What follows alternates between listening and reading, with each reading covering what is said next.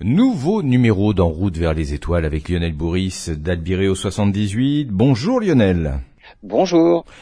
Cette semaine, une nouvelle émission consacrée aux missions spatiales. Alors, c'est pas le premier, la première fois que vous nous en parlez. Hein.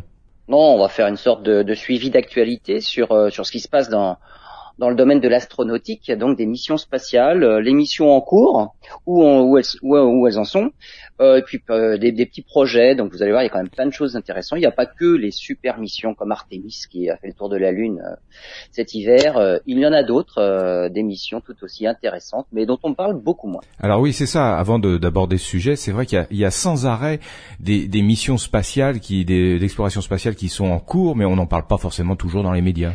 Mais en plus, euh, on parle surtout des missions spatiales, on va dire des grandes agences spatiales.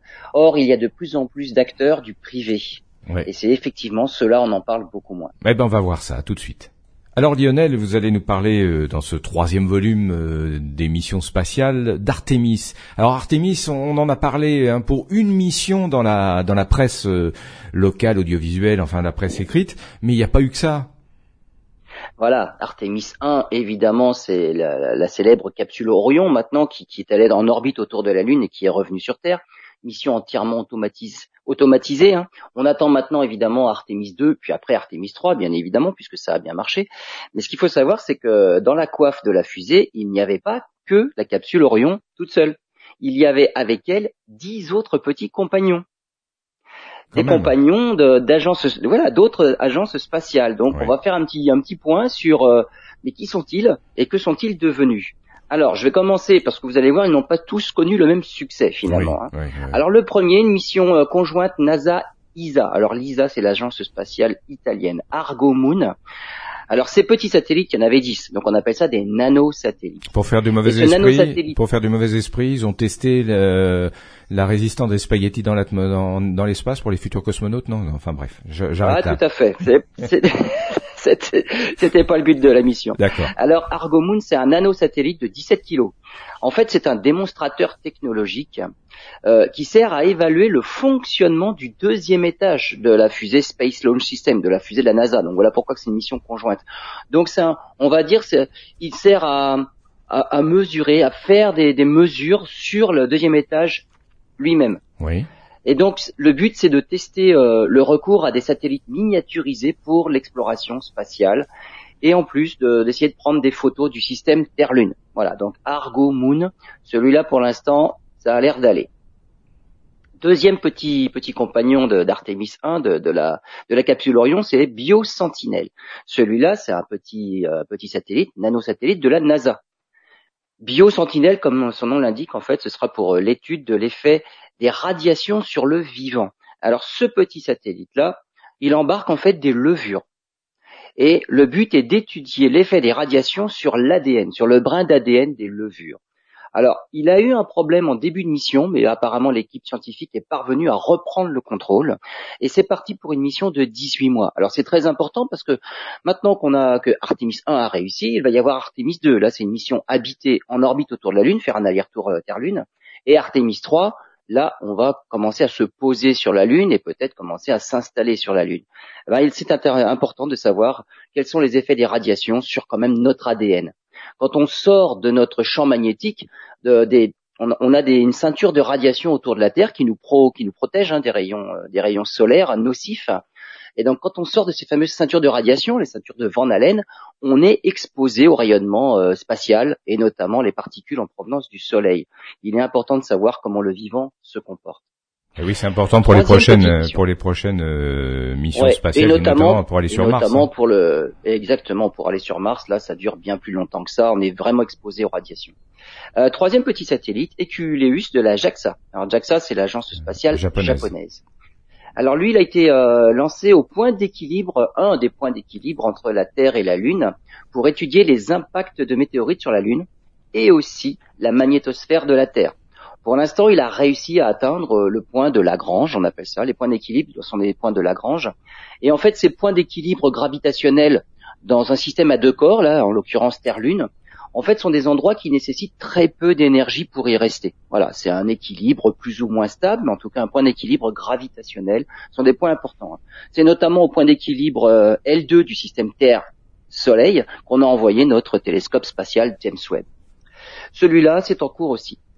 Luna H Map. Là encore, c'est la NASA, cartographie de l'hydrogène pour partir à la recherche de glace d'eau sur la Lune, au pôle évidemment. Alors tout va bien. Hmm. Il a décollé, mais il a déjà collecté des données, mais euh, apparemment il a quand même des petits problèmes avec la propulsion. Donc celui-là, il a peut-être un petit souci. Le Lunar Ice Cube, NASA, mais Université du Kentucky. Alors lui, euh, il est parti à la recherche de glace d'eau. Euh, aucun problème, mais après le jusqu'au déploiement, mais après plus de nouvelles. Donc on n'a plus de nouvelles de lui depuis, on n'arrive pas à communiquer avec. Donc celui-là, il est pratiquement considéré comme perdu. Le numéro 6, euh, Tim Miles, c'est un démonstrateur technologique lui aussi. Euh, alors il va tester un nouveau système de propulsion hybride et des communications, système de communication, voilà pourquoi on appelle ça un démonstrateur technologique. Déploiement parfait, mais plus de nouvelles de pluie non plus. Ah, ça arrive fréquemment quand même, ça. Hein, alors, mais on va voir, il y a peut-être une petite explication. Il y a Lune IR. Alors, IR pour infrarouge. Alors, lui, il est chargé de faire de la spectroscopie et de la thermographie lunaire à distance. Alors, on reçoit bien des signaux, mais ils sont bien plus faibles qu'attendus. Donc, la mission est quand même bien compromise. Le CUSP, SP pour les particules solaires, lui, perdu. Omotenashi, alors lui, c'est évidemment avec un nom pareil. On, sent que c'est japonais, c'est la JAXA. Non, c'est pas en fait, c'est un petit absolument. Et c'est un petit atterrisseur lunaire, mais lui aussi perdu. Et un autre NEA Scout de la NASA. En fait, c'est le déploiement d'une petite voile solaire pour un rendez-vous avec un astéroïde. Donc là, on commence à tester la navigation à la voile solaire, euh, mais lui aussi perdu. Donc vous voyez que parmi les, dix petites missions qui étaient dans la coiffe de, de, la fusée de, la NASA, il y en a quand même euh, la moitié qui ont des problèmes et une bonne partie qui sont carrément perdus. Alors, une des raisons avancées, c'est que il y a eu de tels délais et un retard de la mission. Hein. ça devait décoller au mois d'août, puis septembre, puis octobre, puis finalement ça a décollé en novembre et décembre. Euh, bah, ces petits satellites-là, ils ont attendu, ils ont attendu, et probablement certains, bah, ils avaient plus assez d'énergie, ils sont restés coincés dans la coiffe de, la fusée de la NASA en attendant le vrai décollage et finalement bah, ils se sont dégradés dans la coiffe et ils ont été perdus mais dès le départ. Bon, très bien. Ben, on va... Donc voilà pour le pour l'avenir de ces petits satellites là. D'accord. Dans le prochain numéro, vous nous parlerez de quoi? Dans le prochain épisode, on va on va parler. Alors là, on va partir en Nouvelle-Zélande. Hein, entreprise privée Rocket Lab. Eux aussi développent développent un lanceur. Très bien. Alors Lionel, dans Route vers les étoiles, on aborde toujours un nouvel épisode des missions spatiales. C'est le troisième volet et cette fois-ci, euh, vous nous avez parlé d'Artemis euh, hier. Vous allez nous parler aujourd'hui, eh bien, de Nouvelle-Zélande parce que nos amis néo-zélandais également s'investissent au travers d'entreprises publiques mais aussi privées dans l'exploration spatiale. Absolument. Et là, on va parler d'une entreprise qui s'appelle Rocket Lab. Alors, c'est une société aérospatiale américaine, mais d'origine néo-zélandaise. Donc, ils sont basés en Nouvelle-Zélande. Et leur spécialité, pour l'instant, c'est les fusées de petite charge. Il y a eu un premier tir le 11 novembre 2018 avec la mise en orbite de six CubeSats. Alors, les CubeSats, c'est des petits satellites, justement, euh, comme des, petits cubes, les nanosatellites. C'est vraiment euh, un marché en, plein essor. Hein. Euh, leur lanceur, c'est un lanceur, il s'appelle Electron, leur lanceur, et en 31 missions, il y a eu seulement trois échecs. Alors, à l'avenir, oui, oui, oui, ça c'est. À l'avenir, la deuxième partie des missions, c'est récupérer le premier étage du lanceur. Donc, on, voit bien d'où vient l'idée. Hein, c'est pour faire comme avec euh, la fusée Falcon, c'est récupérer les boosters, récupérer le lanceur pour que ce soit réutilisable et finalement diminuer les coûts de lancement. Alors, avant de pouvoir se poser correctement, on va dire, euh, récupérer. Euh, ils ont essayé de le faire finalement d'une autre façon, et euh, ils veulent récupérer le premier étage avec un hélicoptère équipé d'une perche. Et en fait, il s'agit d'agripper le parachute pendant la descente pour ne pas qu'il touche l'eau salée.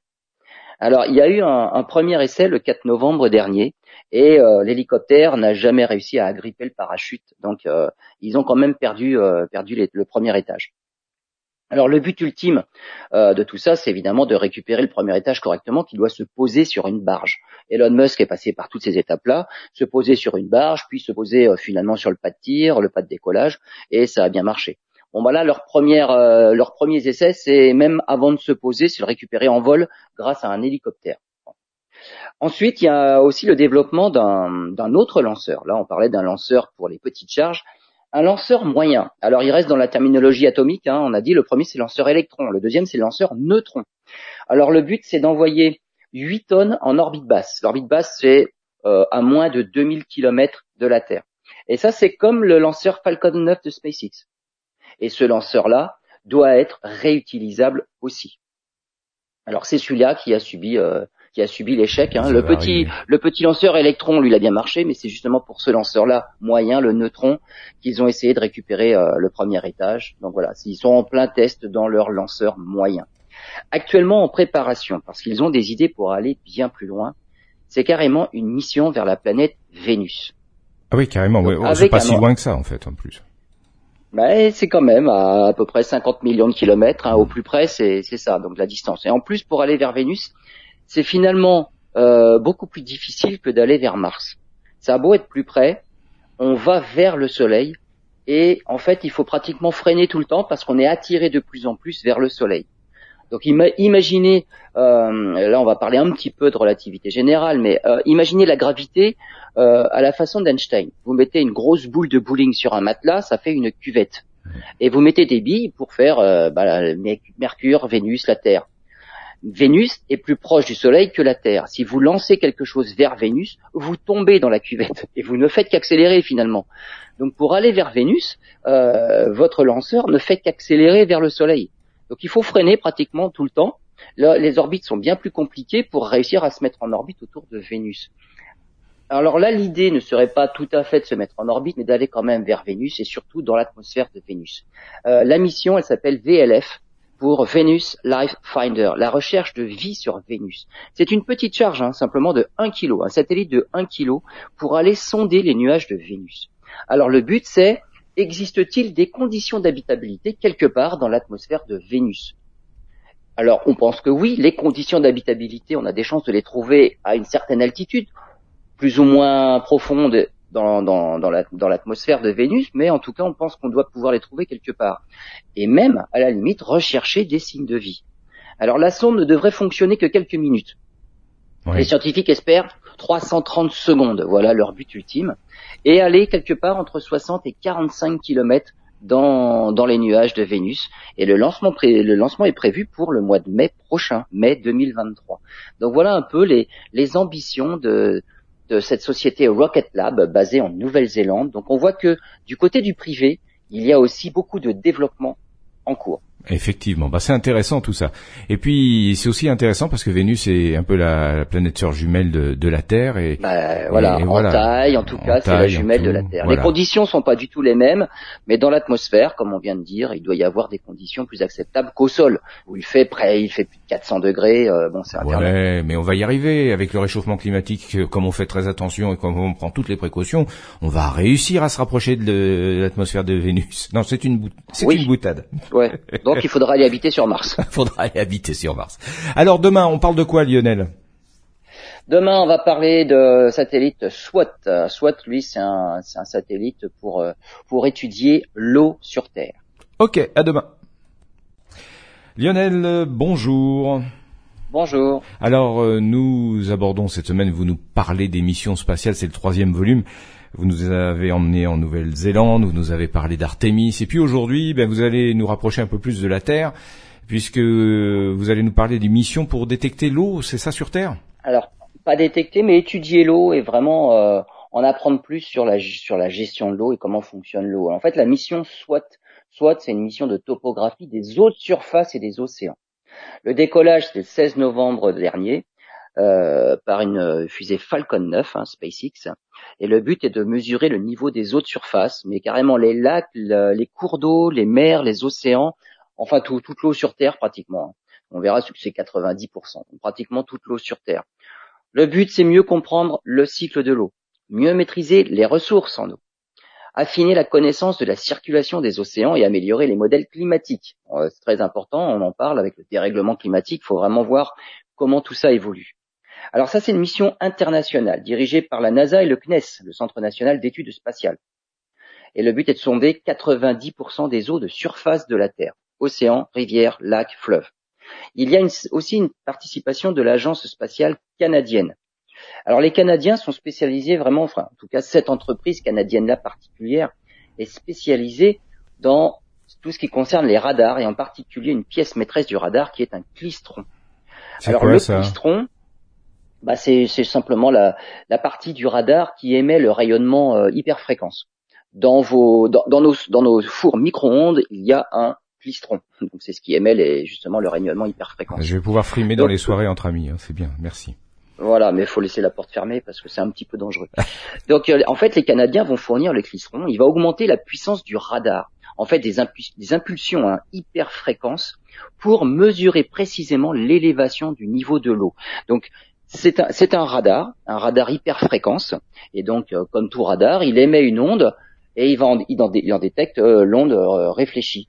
Et grâce à cet aller-retour-là, il peut mesurer la distance qui nous sépare de l'objet qui a réfléchi finalement l'émission radar. Donc là, c'est absolument ça que, va faire ce, radar là. Euh, et avec ce fameux clistron canadien euh, les, mesures vont être ultra précises. Elles seront même dix fois meilleures que les technologies antérieures. Donc on va vraiment faire un pas de géant dans la dans la connaissance de la surface des eaux. D'accord. Alors Le, on, a, on, a, dit ça servira à mieux gérer, hein, euh, mieux gérer l'eau Hmm. vis-à-vis des changements climatiques, hmm. évidemment. Comme dans toutes les missions, il y a une phase, on va dire, une période de mise en service. Donc le, satellite SWOT a décollé euh, et pour pendant six mois là, euh, il va falloir mettre en route bah, tous les instruments, vérifier euh, qu'ils fonctionnent bien avant de commencer la mission scientifique en elle-même. Donc tous les instruments scientifiques ont été mis en service, dont le principal, l'interféromètre radar, mais mi-janvier, il s'est éteint de manière inattendue. Ah donc on l'a mis en route et il s'est éteint de lui-même. Actuellement, les ingénieurs ont un simulateur sur Terre. Alors ça, ça se fait beaucoup. En fait, les objets, les instruments, les appareils, on les fait en double. Oui. Il y en a un qu'on envoie dans l'espace, il y en a un autre qu'on garde. Et finalement, en cas de problème, on réfléchit sur celui qu'on a encore sous la main sur Terre pour essayer de comprendre ce qui a pu se passer. Et donc là, on est toujours dans la phase, on essaye de comprendre ce qui s'est passé. Et lorsqu'il sera à nouveau opérationnel, parce qu'on ne doute pas qu'on réussira à comprendre et à le remettre en route, lorsqu'il sera à nouveau opérationnel, alors les activités d'étalonnage reprendront. Euh, il est en orbite autour de la Terre, évidemment sur une orbite basse pour euh, pas être trop loin, pour étudier avec précision l'élévation des, eaux, et pour une durée de trois ans. Et une mission comme ça, euh, évidemment, on a déjà prévu la possibilité de prolongation. C'est une mission qui est très importante, surtout dans la longueur, dans la durée. On veut savoir c'est comment évoluent les choses. les premières mesures, ça va être pour faire un état des lieux. On va mesurer euh, simplement comment est la Terre actuellement. Mais ce que l'on veut voir, c'est comment évolue la Terre et comment évoluent toutes les autres surfaces, euh, leur circulation, leur élévation, s'il y a dilatation de l'eau. Savoir que le réchauffement climatique, ça provoque un dérèglement des phénomènes météorologiques, mais ça provoque aussi, et ça on le dit peut-être euh, un peu moins, une dilatation des eaux. Simplement par réchauffement de l'atmosphère, les eaux se dilatent. Donc il y a simple, une montée naturelle du niveau des océans simplement par dilatation. À cela, vous ajoutez des baisses de pression lorsqu'il y a des tempêtes, euh, vous ajoutez des hauteurs de vagues à cause du vent, donc des phénomènes eux carrément météorologiques, et donc la, dilatation des eaux est exacerbée et il se passe des choses vraiment catastrophiques sur Terre. Donc c'est une mission qui devrait continuer dans la durée et si possible, on va la prolonger tant qu'on pourra pour voir cette évolution-là dans le temps. Mais oui, parce que c'est le développement des sociétés humaines, de nos sociétés pour l'avenir qui, qui est en jeu et c'est une euh, expérience et une étude fort intéressante, passionnante. Et, il y a déjà bon nombre de populations qui habitent au niveau des océans hmm. et qui ne peuvent pas se permettre de déménager euh, sur les petites îles du Pacifique. Euh, il n'y a, a, rien en hauteur. Donc euh, la moindre élévation des eaux, ça va changer un petit peu leur vie. Tout à fait. On se retrouve demain, vous nous parlerez de quoi? Alors demain, on va parler d'une start-up euh, qui a mis au point une voile solaire. Ah ben très bien. À demain. Lionel, bonjour. Bonjour. Alors, nous allons parler euh, dans cette semaine consacrée aux missions spatiales volume 3 pour une fois Cocorico d'une start-up, d'une entreprise euh, naissante, on va dire euh, française, et qui donc organise des missions, va participer à des missions spatiales. voilà, va participer. En fait, elle, elle, prépare, elle développe des satellites, et notamment là, on va parler de voile solaire. Alors, c'est euh, le décollage a eu lieu à bord d'une fusée euh, Falcon 9, euh, quand même célèbre de SpaceX, décollage le 3 janvier. Et la charge utile de cette Falcon 9 contenait 114 petits satellites, et parmi eux, une voile solaire française. Une heure après le lancement, le satellite qui la contient a été placé sur une orbite polaire hein, à 538 km d'altitude. Alors l'orbite polaire, ça veut dire que ça orbite au niveau des pôles et non pas au niveau de l'équateur comme tous les satellites par exemple de communication. Alors le but au départ, c'est faire un check-up, hein, on un petit peu euh, la voile solaire, la charge des batteries par les panneaux solaires et régulation de la température. Au printemps, donc là on est, c'est actuellement, hein, ça va être maintenant, déploiement de la voile solaire. Alors le, but de cette mission-là, c'est juste le déploiement de la voile solaire parce que là, il faut pas se louper. Pourquoi? Parce que euh, la voile solaire, alors c'est une petite pour l'instant, 73 mètres carrés et demi, donc c'est quand même quelque chose, pour une épaisseur de 2,5 microns, c'est-à-dire 2,5 millièmes de millimètre. Et donc, vous doutez bien qu'on peut pas euh, mettre facilement une voile solaire de 73 mètres carrés dans la coiffe d'une fusée. Donc elle est complètement enroulée. Il faut qu'elle prenne le moins de place possible. Donc le déploiement de la voile solaire pour qu'elle prenne réellement toute sa taille, eh ben faut pas, faut vraiment faire attention pour ne pas la déchirer. Avec deux microns et demi d'épaisseur, on a vite fait de faire une petite bêtise. Il y a eu des essais. Me connaissant, me connaissant, euh, doué comme je suis, c'est sûr. Alors, il y a des essais, euh, notamment en apesanteur. Hein. Le, problème, c'est le déploiement en apesanteur, puisque le développement va se faire dans l'espace. Et pour faire des essais, on a utilisé un avion 0G. Donc, euh, les gens Airbus, euh, si on leur fait faire une, parabole, au sommet de la parabole et pendant, pendant toute la parabole, finalement, on est en état de chute libre.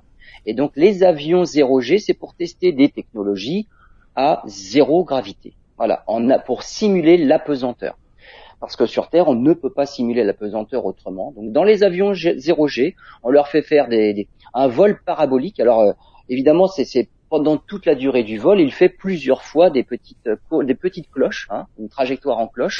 Et au sommet de la cloche, eh ben, on est en, en, 0G comme si on était dans l'espace. Donc pour perfectionner les, les, logiciels de déploiement de la voile dans l'espace, eh ben, on fait des essais dans un avion 0G. Donc ça c'est c'est le but de la mission Gamma. Un startup, c'est Gamma, et là, c'est la Gamma Alpha. Ensuite, en 2024, l'objectif numéro 2, si on arrive à vraiment bien déployer correctement la voile solaire, alors ça pourra devenir ben, une façon de se propulser dans l'espace pour faire de l'exploration spatiale.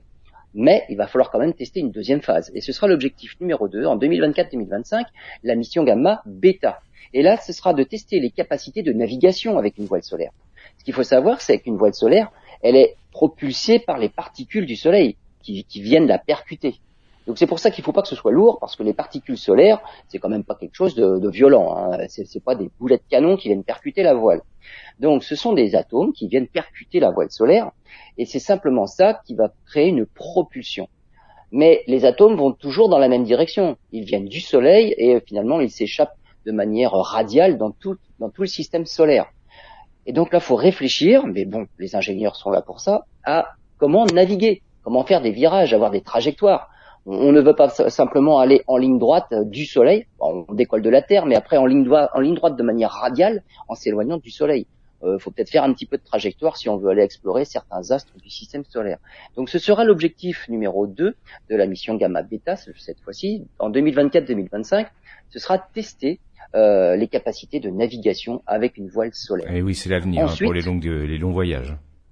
Et eh oui, l'objectif numéro 3, c'est faire réellement de l'exploration. Et là, il y aura peut-être une mission vers Vénus qui est actuellement en préparation. Euh, la navigation par voile solaire, quel est son intérêt? Euh, on a dit, c'est la, c'est la pression des photons, des grains de lumière, euh, donc tout ce qui vient du Soleil, et ça provoque une accélération qui peut atteindre des vitesses jusqu'à 20% de la vitesse de la lumière. C'est quand même pas négligeable, 60 000 km par seconde. Et donc là, on n'a plus besoin de carburant. C'est la lumière elle-même qui va propulser la voile solaire. Alors ça permettra d'avoir des voyages beaucoup plus lointains, des voyages plus longs et surtout moins coûteux et à la limite plus écologique parce qu'on n'a pas besoin de, de, de, carburant finalement dans l'espace et de, de lancer, de mettre en Mais dans, l'espace euh, ben, carburant. Dans le système solaire, bien sûr, pas au-delà. Eh, mais pourquoi pas au-delà? Il y a, y, y a, aucun frein. On, on, voit la lumière des autres étoiles euh, les plus proches dans notre galaxie. Ça veut dire que les photons peuvent aller très loin dans l'espace. Hmm, donc euh, le photon, les, les, grains de lumière, hein, donc pas les atomes. Tout à l'heure j'ai parlé d'atomes, c'est les photons, les grains de lumière du Soleil.